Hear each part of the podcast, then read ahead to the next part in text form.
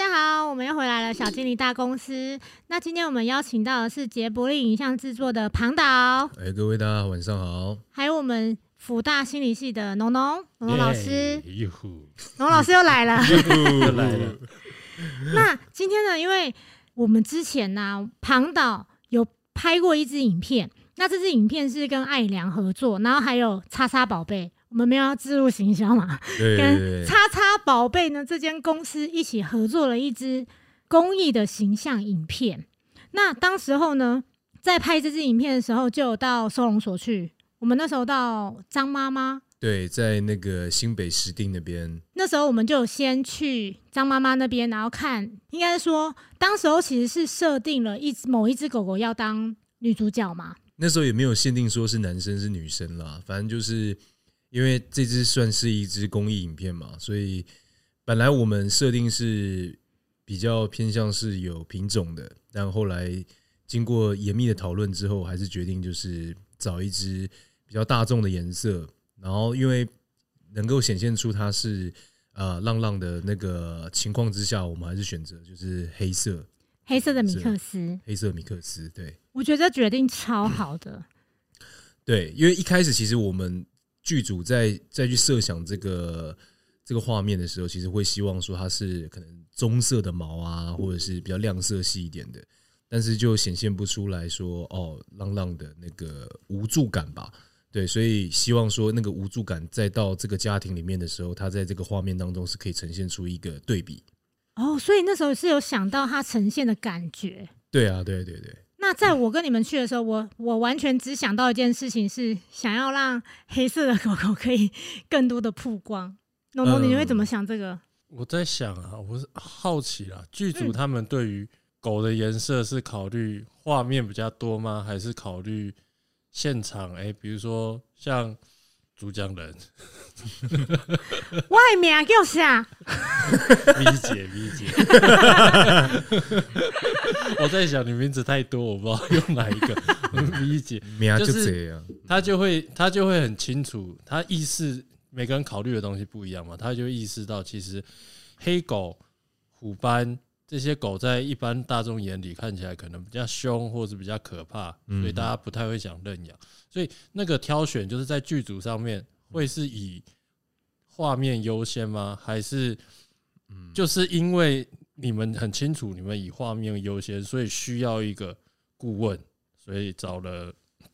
我们 V 姐来作为顾问。呃，V 姐在我们宠物界、狗狗界啊，算是一个翘楚啦。那那个时候，因为以往这一次也算是我的一个初体验啦，因为之前拍过宠物的广告倒蛮多，那是为了画面的美感，所以我们当然一定是挑有品种，然后它的毛色啊会比较亮丽一点。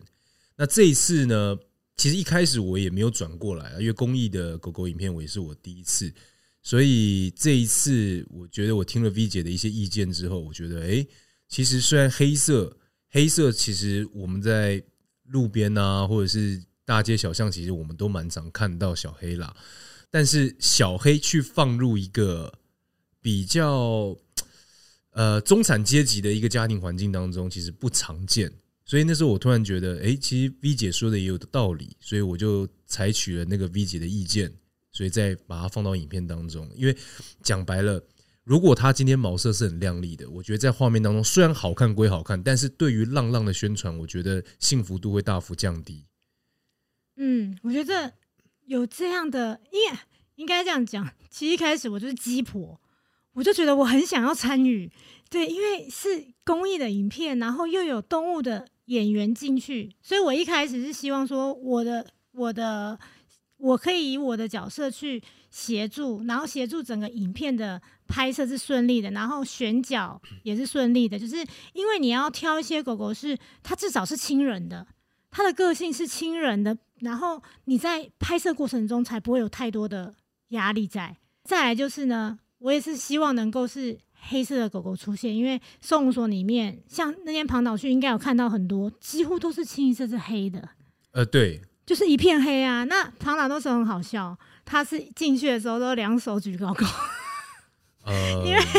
他第一次去，但我我蛮感动的是，哎、很多剧组其实根本不会去里面看一下现场的环境，狗来我就拍就好了，我何必呢？你照片给我，我挑哪一个长相就好了。可是他是亲身过去里面，然后他也没去过，然后穿着那个叫什么青蛙装，青蛙装，对，嗯穿着青蛙装，然后被铺的全身都都是大便这样子，然后手都举高高，超可爱，投降这样。手举高对我们来说是投降，但对狗来说会是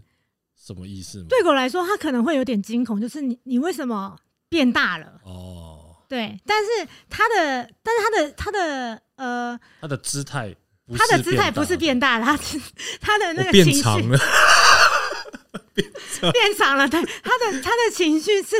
你们不要过来哦，这样，但它又不是。没有没有什么侵略性，所以狗还是扑它，就觉得你不要紧张啊，他们还是想过来啊。因为我手举高的时候，我人是往后退的，对 我并不是往前，它就是缓慢的移动，嗯，所以狗狗对对狗狗来讲没有那么不会不会觉得它是一个威胁。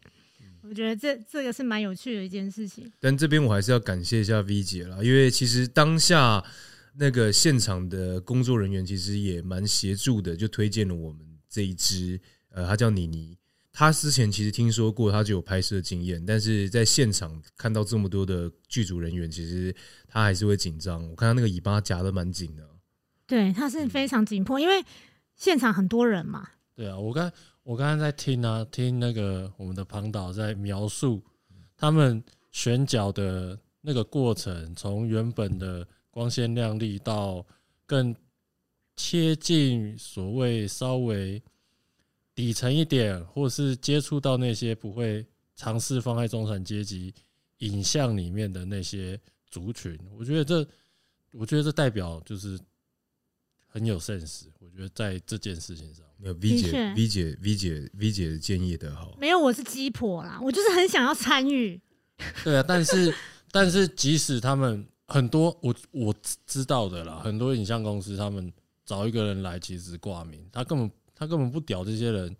哎，讲这个好了可以，我们是儿童不宜的节目，哦，就可以是讲脏话，谢谢。那就那就是不屌啊，就是你讲你的啊，我反正我只要挂个名，然后出去好像我就有一个保护罩一样。很多剧组都是这样搞嘛，但他不是，对他不是。他思考很细腻，他会想的很细，然后他也会听取别人的就是建议，这样子。没有了，因为这一次因为我 casting 过蛮多的演员啦，但是 casting 狗我真的没有没有没有过这个经验呢，大部分。啊，你说你说，所以那个以后是宠物界的翘楚 V 姐来帮我 casting 我的宠物朋友们的角色角色对。演员角色很好哎、我超强的，因为我就想要把自己就是能够有一个身份是动物演员顾问，像国外就有这种，国外会请训练师来协助在旁边拍摄。那现在目前台湾呐、在找动物演员的时候，都是 PO 上网，或是请亲朋好友碰上网问问大家有没有什么狗，然后就把费用打出来，然后请请大家就是拍照片传给他，就这样子而已。对，我觉得这次也算是一个很宝贵的经验呐，因为通常我们面试演员的时候，我们不但要让演员到现场看他的角度啊，看他的台词啊，甚至是肢体，但是我们毕竟是人，所以我们其实在沟通上面是可以沟通的。但因为我们毕竟对于狗狗的一些呃行为举止，我们并不是这么了解，所以我们并没有办法判断他现在到底情绪上或者是什么，他有没有适合现在可以 rolling 这件事情。我觉得，我觉得面试狗这件事好有趣哦，就是我很想听听看你们面试的那个过程，呃你你呃庞导 V 姐跟妮妮，嗯你们三个人的互动，甚至可能会有一点角力的状态吧？我不知道，我还蛮好奇这个过程的。呃你要先说吗？你可以先说，哦，我讲我一个对宠物不是那么的专业的人来看，因为第一次其实在现场来看，它蛮温驯的。对，因为专业的人员、现场的专业的那些义工们也跟我讲说，哦，他有拍摄经验。然后现场看的确哈，我们是蛮稳的嘛，对不对？他很开心，他看到人很开心，然后会摇尾巴，然后对，但是他算他算是比较稳重的，对，就是不会很活泼什么，就不会过动的那呃种，不会过动，嗯看起来就很沉稳。结果一到现场，哇，那狗狗一刚送来的时候，哇，那个尾巴夹起来，他甚至不想要进去，对，不想要进去现场片场，哦，拍摄现场，对。就是对。他把他从收容所带到你们拍摄现场对。以后，他很紧张，很紧张，没因为是。陌生环境之对。类的这种。对，哦，所以当下我也一个经验就是，哇，这个没有办法先拍狗狗，嗯。因为它太紧张了。嗯他需要先在那个地方适应一下环境。嗯，所以后你们有做这个调整吗？因为我到现场的时候是目那时候是在拍爱良，有，我们有临时的请那个我们的制片工作人员赶快把那个行程先调一下。这很好哎、就是有依照狗狗的状态，然后去调整你们现场，因为现场是非常非常多人的，然后一调整是整个是巨大改变。嗯，我好奇啊，比如说像这种拍摄现场嘛，那如果今天是一个狗，我们以狗为例子，它是动物，然后它到一个陌生现场发生了呃很紧张、很焦虑的状况，通常这种时候 V 解决用什么样？除了刚刚庞导他们整个大风吹的改动行程以外，嗯那有没有更针对动物有什么样的方式可以让他舒缓那个紧张焦虑？我们以妮妮的状态来讲好了，她就是因为很多人可能看着她，然后很多人动来动去、走来走去，所以对她来讲比较好的状态是大家全部都塞好，大家都不要动，然后她再她再进去，或是她先她先在那边，好，我们有人在安抚她，然后大家再进来，慢慢的、慢慢的把要塞的东西弄好。对，所以就不会是一个让他就觉得现在怎么声音那么多，然后人那么吵，就是人人这么多在走来走去，然后不知道要干嘛的状态，然后邀请他过来，他会觉得很恐惧，因为他是真的是蛮紧张，他可能是连食物都不吃的，所以在很多紧张的状况之下，是根本食物是没有用的，所以不用想说啊，我拿食物给他就好。那有时候拿食物出来，反而是让他更紧迫，觉得为什么这个时候你要拿食物给我，想干嘛？嗯嗯，他反而是加强了他对某一种恐惧的连结，嗯，也有可能变成鼓励他焦虑，鼓励他焦虑可能不太，就是我焦虑，你鼓励我。哎、但是因为鼓因为焦虑不太能演出来，只是会变成一个连结，说，因为可能他很多时候在紧张焦虑的时候，就曾经有食物出现过，嗯，对他就会把这个再连接成那样子。有可能他之后吃到类似零食的时候，会回想到这个状态，就是被奖励的时候，好乖啊，好乖，来来吃啊，什么的时候，他就会有会混乱。会混乱，嗯，没错，因为很多人是习惯这么做的，就是平常可能没有在喂他点心，但是一旦我我要剪指甲了，点心拿出来，他想说是不是要剪指甲，所以反而并不是一个好的让他放松的方式。所以这个所谓的训练，它其实是每一天每一天日复一日的，不停的在养成某种习惯。对不停的堆叠、堆叠、堆叠上去，这样子。像嗯，刚刚讲到那个改变行程这件事情对，还有还有还有什么其他的？你们有变动些什么吗？其实没有，其实就是就是脚本有哎、我记得原本有一幕是，就是可能要在某个地方，然后因为他在那个地方好像有点紧张，然后帮他调整。我记得有这个，或是怎么示范，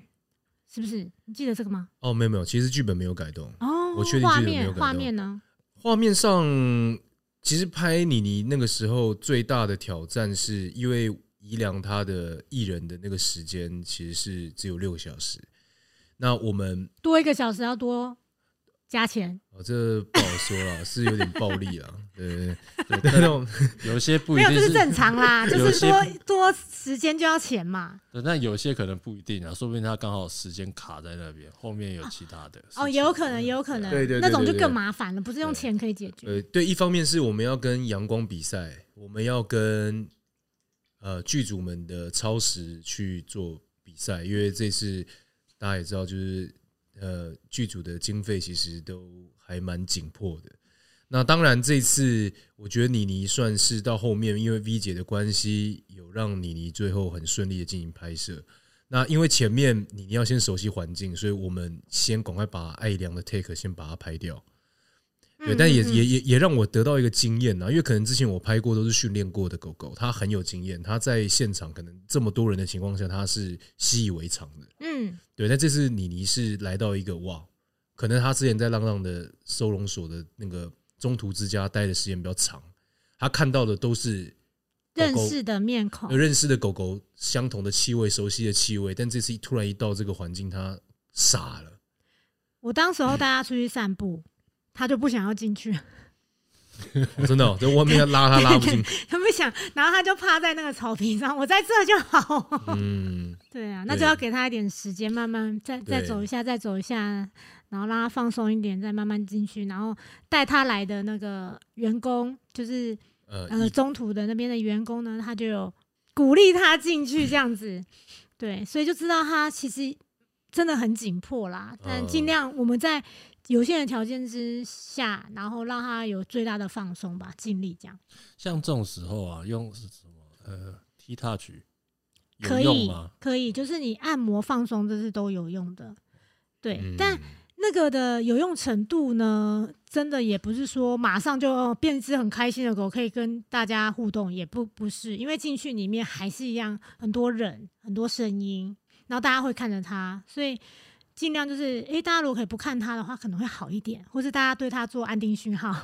撇个头啊，打个哈欠啊。但因为这一次也是我第一次啦，第一次参与这个，所以也没有办法当下跟大家讲这件事情，他应该会吓到，而且大家时间也很也是蛮紧的，所以我就尽量能能怎么，能所以听起来是除了现场人很多，然后剧组本身工作本来就也是很紧迫，然后那整个氛围其实是 有点类似战斗状态，或者是紧绷、焦虑的状态，所以狗可能也会受到这个东西影响嘛。会会会大家的情绪，我想大家应该也是蛮紧绷，你很紧绷吗，胖导？当然紧绷啊，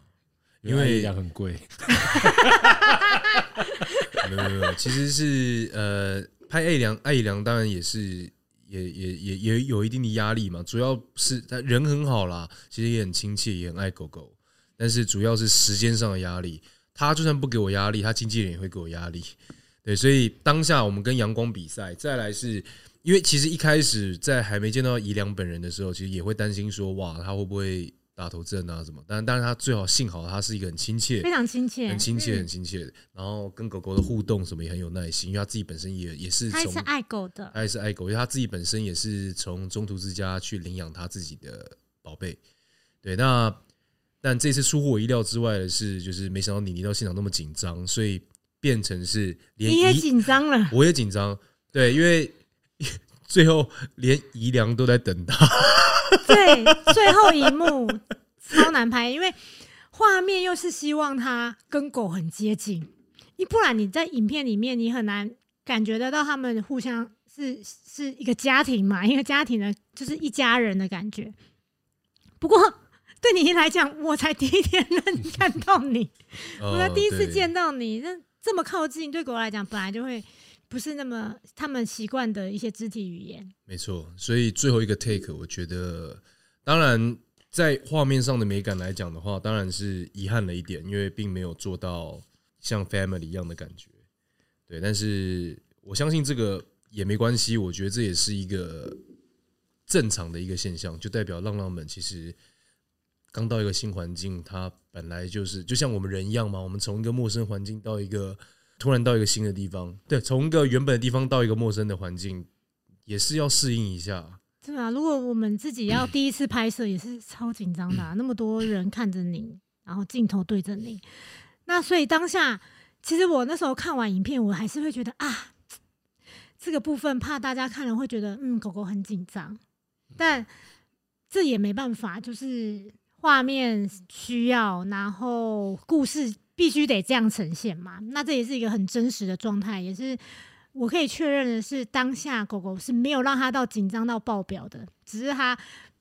它那时候有点飞机耳，然后脸有点撇头，这样子，就是因为爱良脸靠很近，所以它飞机耳撇头。不好意思，我这边有个问题，我先撇开拍摄那天的状，呃呃，不是撇开，就是我想问一个 V 姐一个专业问题。嗯，通常就是狗狗去适应一个环境的，它大概要花多久的时间？每一只狗不一样，像如果是彩怪啊，嗯，就我们有拍过彩怪嘛，彩怪的话就是立马就适应了。如果那边有食物的话，它就直接趴在那边，它甚至就是可以爸爸走掉都没关系。我家狗应该也可以。阿 旺也可以吗？哦，真的哦，农农家他是养那个虎斑，然后叫阿旺，有有，我看 IG 有看到，对，所以每一只狗的状态就真的很不一样。有些狗如果它有过不好的经验，你可能给它一个月，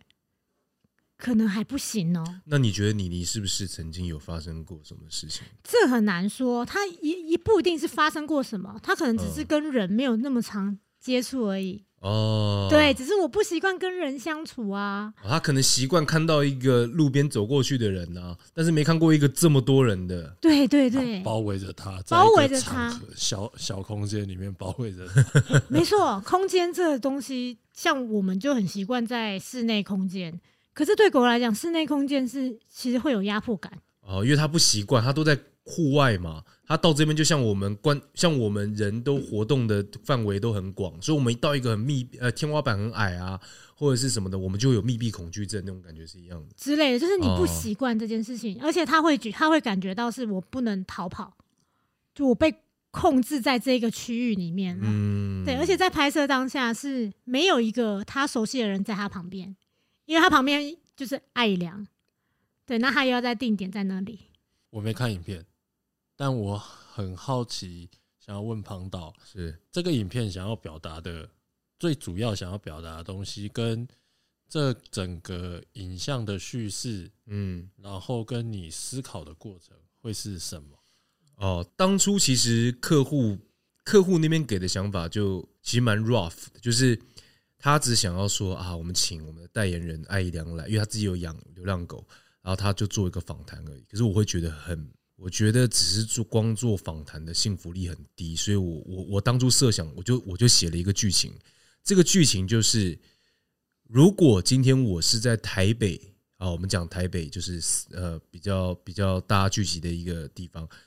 自助者跟呃小资族是其实蛮多的，上班族这种等等的。那加上现在的呃离婚率啊，或什么，就是单身的者其实蛮多的。我当时嗯当时是往这个方面去思考。那会养狗狗，会其实很多小资主会希望养个小宠物，不管很多人养猫嘛，或者小小小狗狗啊，会这样陪伴着它。那这支影片，第一个它是跟浪浪合作，所以我想强调是说，呃，就算我们今天喜欢宠物，我们爱宠物，但我们希望不要用购买的方式。然后再来是，当我是小资主，因为我自己本身曾经也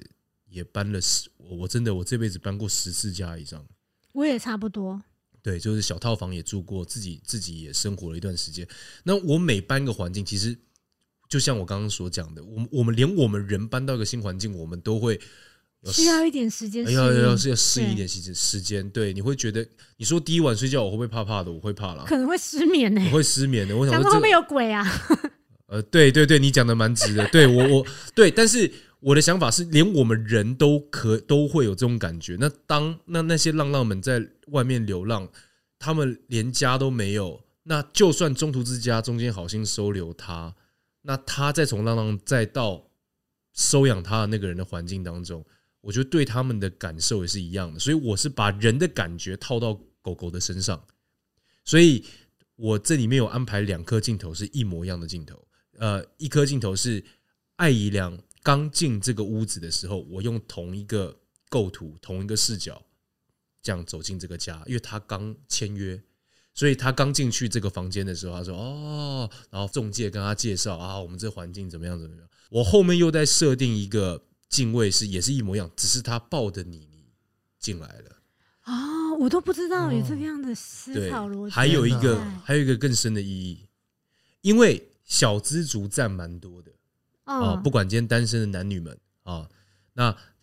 套房多大？套房大概就六七平，六七平，小的三四五平都有嗯，哦。那所以小资族们他们会不会感到孤单？我相信人其实会会。会感到孤单，所以尤其是像什么北漂青年这种的，嗯对对对对对对，所以一开始我做了一个伏笔，就是刚开始其实我们会看到是艾良一个人搬进这个屋子里，他的生活，诶，看似他好像不孤单，嗯他很充实，但其实不是，因为其实早在中间他进来那段时间，妮妮就已经进来陪他了，啊，对。所以我，我创造了一个不是说纯粹鼓励说啊，我们要去宣导说啊，流浪狗狗我们要去鼓励它去养它。说真的，我也不要说什么呃，去讲一些很骗人的事情。你说这些小资主他养狗狗是为了什么？也是为了自己。我相信有某某部分的比例是为了自己。我们人嘛，我们也希望，因为我们觉得确实我，们觉得可爱，我觉得呃有一个伴可以陪我。那我觉得没有什么不好，因为这是我们的本性。那狗狗也需要我们来陪互它。相我想写一个比较互相的一个创意出来，对，所以我就用人的视角，最后带入狗狗，也跟我们人一样，刚到一个新环境的时候的感受是什么？我觉得好厉害。我觉得这一趴讲完，我觉得你感动了 不。是像你根本说你不知道，你没我不知道啊，对啊，我没有想这些事情，我想的只有狗。哎、你没有看到剧本，你没有看到分镜吗？我看了，可是不会想到说这是有这样的深这么深一层的意思在啊。哦，但我觉得 我自认为我刚刚问题问的很好了，他也回答的 很好，对他回答得对他回答，因为就是因为我相信，绝对相信他是很花了很多时间去设想那个那个过程跟那个思考，然后镜头、画面、叙事，然后甚至还有一开始他所谓想要表达的那个核心，我觉得嗯，一定是想过这件事情啦，所以我觉得这个问题我觉得蛮重要。那像我一开始会为什么会那么积极的想要参与啊？其实是因为我看到蛮多影片的狗狗，嗯，就是你可能在电视上看到啊，拍摄啊，可能八点档或什么，可是那只狗是紧张到爆炸的，或是曾经有一个影片，不知道是泰国还是哪一国，那他们的整支影片呢，都是做一件事情而已，就是人去抱狗。然后每一只被抱的狗狗都超紧张，然后撇头，然后眯眼的。我们可能想要传递，人类想要传递的是，哦，他们好可爱，所以我们给他爱。但是抱抱这个动作是狗狗不喜欢的，所以他们会很紧张，他们会被限制住在那边，然后不知道人要干嘛。狗狗跟狗狗之间不会抱抱嘛，所以我就觉得啊，拍摄现场真的很需要某一个就是看得懂狗狗肢体语言的人来协助。这个协助呢，包含是可以帮助剧组更更能够轻松的拍摄，然后也可以协助狗狗可以更放松的完成它的任务，因为时间会缩短。像你刚才说那个每个人去抱狗狗的影片呢你，有看过吗？我没看过，嗯但所以如果以以狗为主角来设想这件事，是每个人要去闻狗的屁股吗？还是 你这个想法不错哦。对啊？是不是改变成是让他可以接受的方式去做法？没错，那应该所以我们要去闻他屁股。哎、所以我们是应该要拍这个，也不是，我们可以，我们我们是要拍一支这个，我们拍一支就是用狗狗的语言嗯，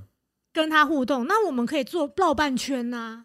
或者是你就可以在那边坐着等狗来也可以呀、对啊，让它闻你的屁股，嗯，对，让它闻你啦，不一定是屁股啦。那我，裤子要脱掉啊。不用，可以找它的，嗅觉很好，可以找很多漂亮的小姐，然后翘着屁股这样子吗？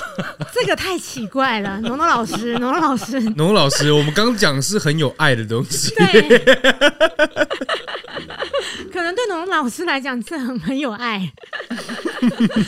好，这也是那爱的一种。这也是爱的一种。OK，每个人的喜好不一样。好，这个刚刚讲的这个只是一个比较粗浅的我的一个动机啦。那还有一个有听过一支电影，在一九九三年叫做《犬王》，犬就是狗的那个犬。是不要去看这只，为什么呢？因为他那一支电影是在讲一个英勇的军犬抗日，这是大陆、哦大陆的片啊，啊，对岸的对岸的。那那个主角就是请了一只退役的军犬，军犬来拍摄。那他的戏码就是最后要咬炸弹冲向敌人，然后最后就是被炸死，这样好像很英勇。对 OK，然后他这次因为是退役的军犬嘛，那他有他的饲养员陪着他一起。最后呢，饲养员爆哭，因为所有的剧组都隐瞒这件事情是那个炸药是真的炸药，所以他当场炸死，这真的假的啊？这是真的，这是真的，我刚才听你描述的剧情啊，这是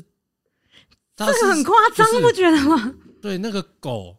的自杀式攻击，这是神风特工队，这是日本人的攻击方式，然后他用日本人攻击方式来抗日，他是在，然后他是在讽刺日本人是狗吗，我不知道，然后最后还把这只狗炸死，我不懂，好夸张哦！很夸张。那而且这个导演最后有被采访哦，他竟然说，为了这支片必须要死一条狗。哇哦，就是意思就是为艺术而牺牲的这条狗，看真的是可以去死啊！他他侮辱了艺术，因为对他不尊重生命。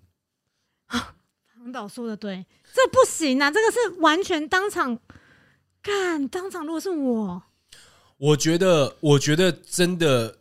呃，狗狗的牺牲，或许他不是故意的，他可能是意外，但是他是他是认真的，他是认真的他是认真，是所有剧组隐瞒，所有剧组隐其实瞒，整个剧组都所以知道。包含，所以就算那个导演他当初被受访的时候，他也是他说他承认啊，他承认，他承认。所以他脸不红气不喘的，就是 OK，就是必须要死一条狗。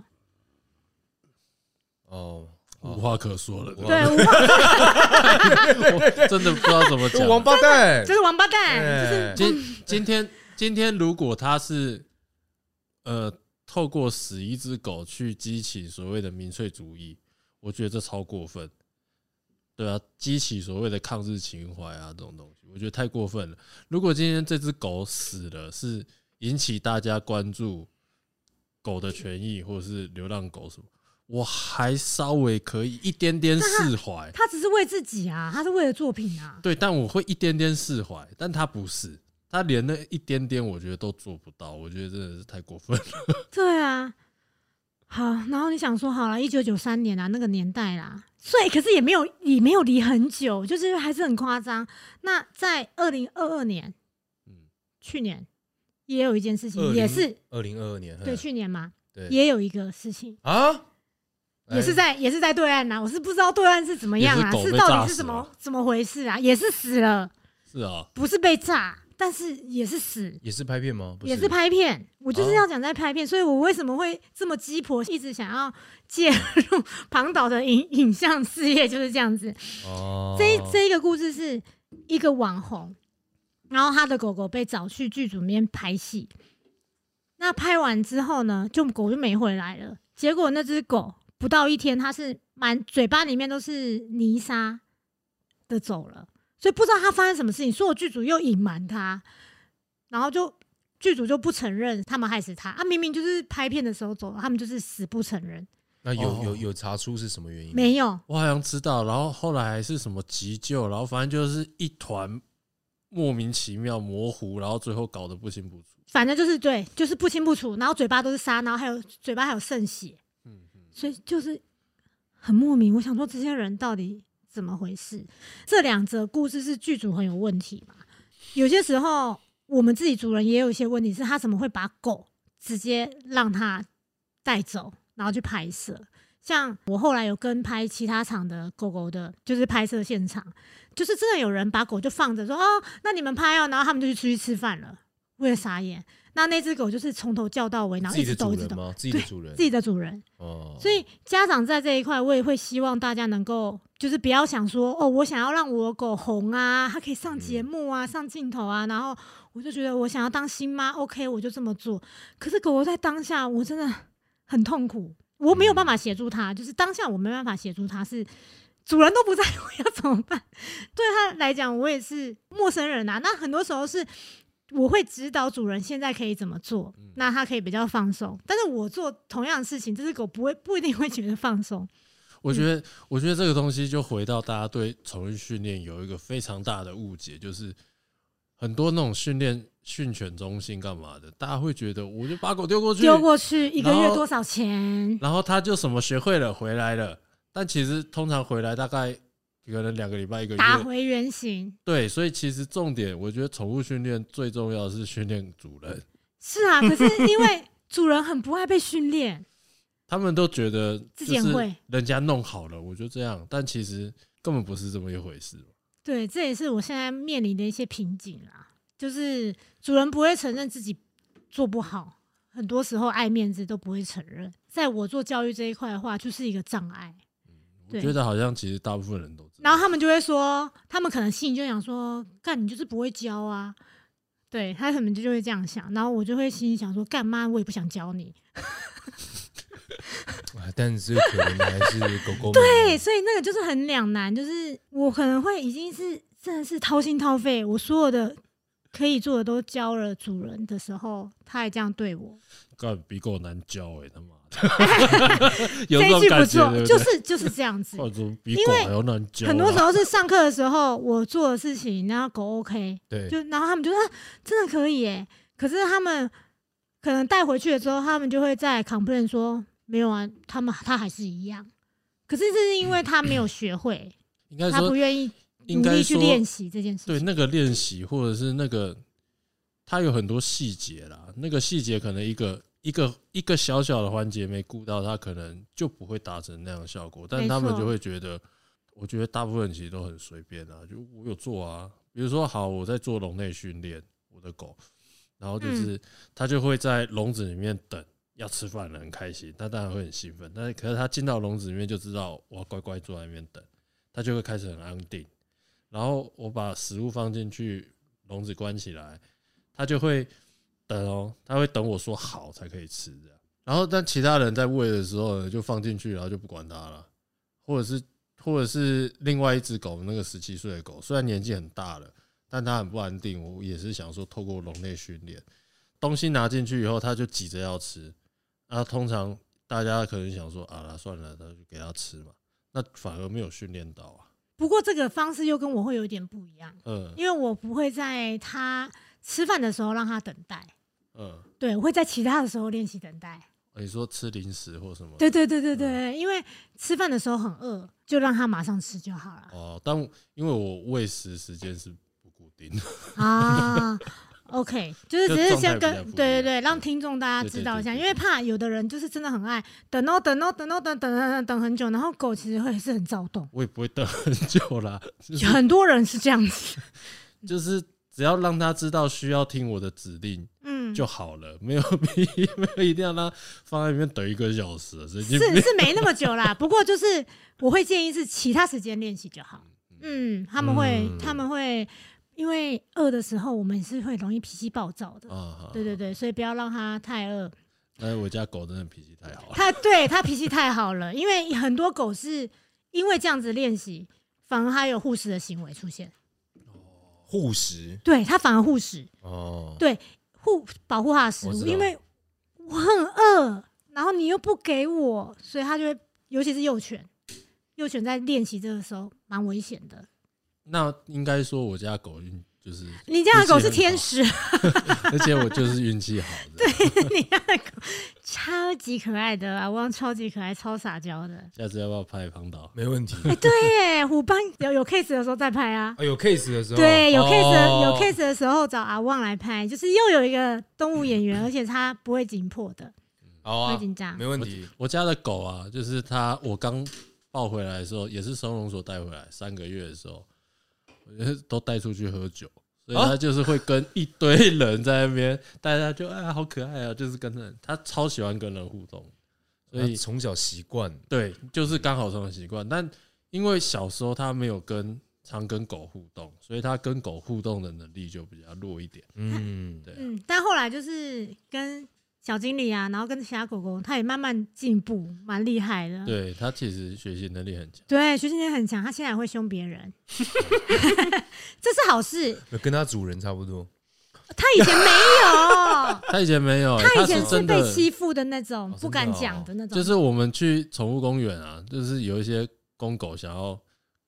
也不一定，但不不一定是那个起胜行为，不是只是因为性嘛，对对它只是一个地位或者是欺负或者是什么的。那游戏，其他的狗，对，就是会想要，哎，我比你高一点，这样，哎，我比我想要你高一点，跟你阿丘巴的概念啦。哎，然后它就会一直跑，一直跑，一直跑，一直跑，一直跑，一直跑，一直跑，一直跑，一直一直跑，被追，一直，然后都不会反击，不会凶人家一下，这样说我不喜欢这样子，它都没有这样子。哦大家现在会了，对，现在稍微想会反击了，就是会会问一下表达他的立场。表达他的情绪，我不喜欢啦。以前就是被霸凌，对，比较不对敢出声。现在就是会请离开，对，Please 嗯 get out here。Get out here, bitch，是这样吗？好，最后反正我觉得我这次拍摄的感想，我也希望就是希望各位之后有机会可以拍到狗狗们，不管今天是浪浪还是真的专业的狗狗们有拍摄经验的，我们都希望所有的人可以请一个专业的现场人员可以来现场，比较 focus 他的一些情绪、肢体动作、肢体语言，不然你强迫他拍，不但造成他心理上的压力，我相信各位应该有都不想被在一个你不舒服的环境吧。那所以各位剧组们，或者是各位的呃狗狗们的爸爸妈妈们，所以请就是多倾听他的一些肢体语言，不懂的话可以再请问我们 V 姐。对啊，甚至是画面可能也会不自然、不好看，各种各种，对，其实，所有的问题就会，这比较是基础的东西啊。基础顾好，其实你要画面漂亮也好，你要照顾到宠物的心情也好，你要照顾，甚至你要照顾到整个剧组的流程什么，流畅度，对，都是很重要的事情嘛。那这个影片我在网络上是搜寻得到吗？可以可以搜寻得。到，得到我们要打，我要应该要打什么关键字？浪汪送爱回家，浪浪是浪浪的浪，流浪的浪，汪是汪是汪汪叫，汪是对对，嗯汪汪叫的汪，送爱回家，嗯，YouTube 上面有。YouTube 就有了，可以查得到。我觉得今天听了庞导在跟 V 姐在讲解那个拍摄现场啊，然后各种调整，然后庞导他思考他想要传达的东西，然后 V 姐在现场怎么样跟这个狗互动，然后怎么样看这个现场，以狗为出发点的。我觉得听完这个再回去，即使你即使你已经看过了，我觉得再回去再看一次，肯定会发现很多不一样的。我自己也想要再看一次。对，你听了庞导讲了他的，真的。然后，嗯，在此再呼吁所有的家长，很重要、很重要的一件事就是为你的毛孩说话。我觉得这件事情很重要。如果他不舒服、不喜欢，你就要帮他说不。今天听完庞导这样讲啊，然后跟我们还有农农老师一起讨论啊，觉得真的很重要是，大家如果未来有接触到说找狗狗要拍摄，那大家一定要为他说话，提出说我可不可以找一个专业人士来协助这样的概念，然后你的狗狗就可以去拍。我觉得这样的话，对狗狗来说，对你来说，对整个剧组来说，都是超棒的一件事情。OK，那我们今天就到这里了，好，我们下期再见喽，拜拜大家拜拜，拜拜。